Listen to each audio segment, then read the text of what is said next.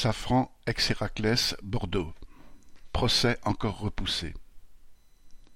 Neuf ans après l'accident de la poudrerie de Saint-Médard, qui avait fait un mort et deux blessés graves par brûlure, les victimes et leurs familles attendaient avec impatience le procès en correctionnel lundi 7 novembre à Bordeaux. Mais le représentant de la société Safran, ex-Héraclès, ne s'est pas présenté au tribunal ce jour-là. Ses avocats ont mis en avant le fait que ce directeur, qui aurait pu être remplacé par un autre, avait été testé positif au Covid le matin même. Ils ont demandé et obtenu un report du procès au 3 avril 2023. Pour mémoire, après un non-lieu prononcé en faveur de la direction en 2018, les familles ont obtenu que la Cour d'appel de Bordeaux ordonne une mise en examen pour mise en danger et faute inexcusable de l'employeur. Les familles et victimes devront maintenant attendre cinq mois de plus, les patrons sachant parfaitement utiliser les lenteurs d'une justice faite à leur mesure. Après le drame survenu le 5 décembre 2013, l'attitude de la direction Safran avait été de nier toute responsabilité ou erreur de sa part.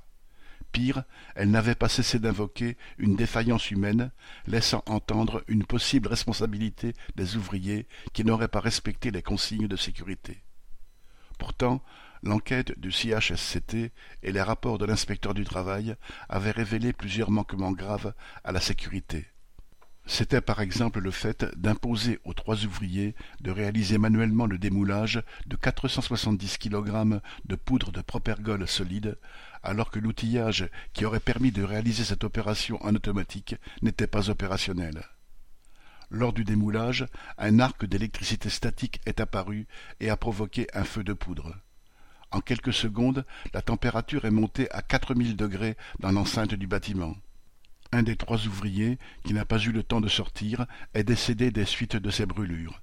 Les deux autres ont réussi à sortir du bâtiment, mais ont gardé de profondes séquelles physiques et psychologiques, sans parler des nombreux séjours à l'hôpital pour les greffes.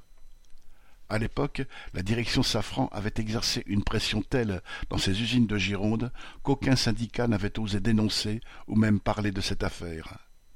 Ariane Group, qui regroupe maintenant les activités spatiales d'Airbus et Safran, y compris le site de Saint-Médard, est plus préoccupé, comme son prédécesseur, de baisser les effectifs que de s'occuper des aspects humains. Aujourd'hui, les victimes et leurs proches sont encore traumatisés. Ils n'ont bénéficié d'aucun suivi ou accompagnement.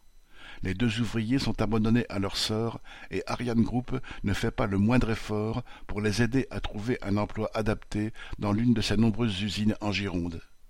Quelle que soit la direction qui se succède, le cynisme et le mépris patronal restent les mêmes. Correspondant Hello.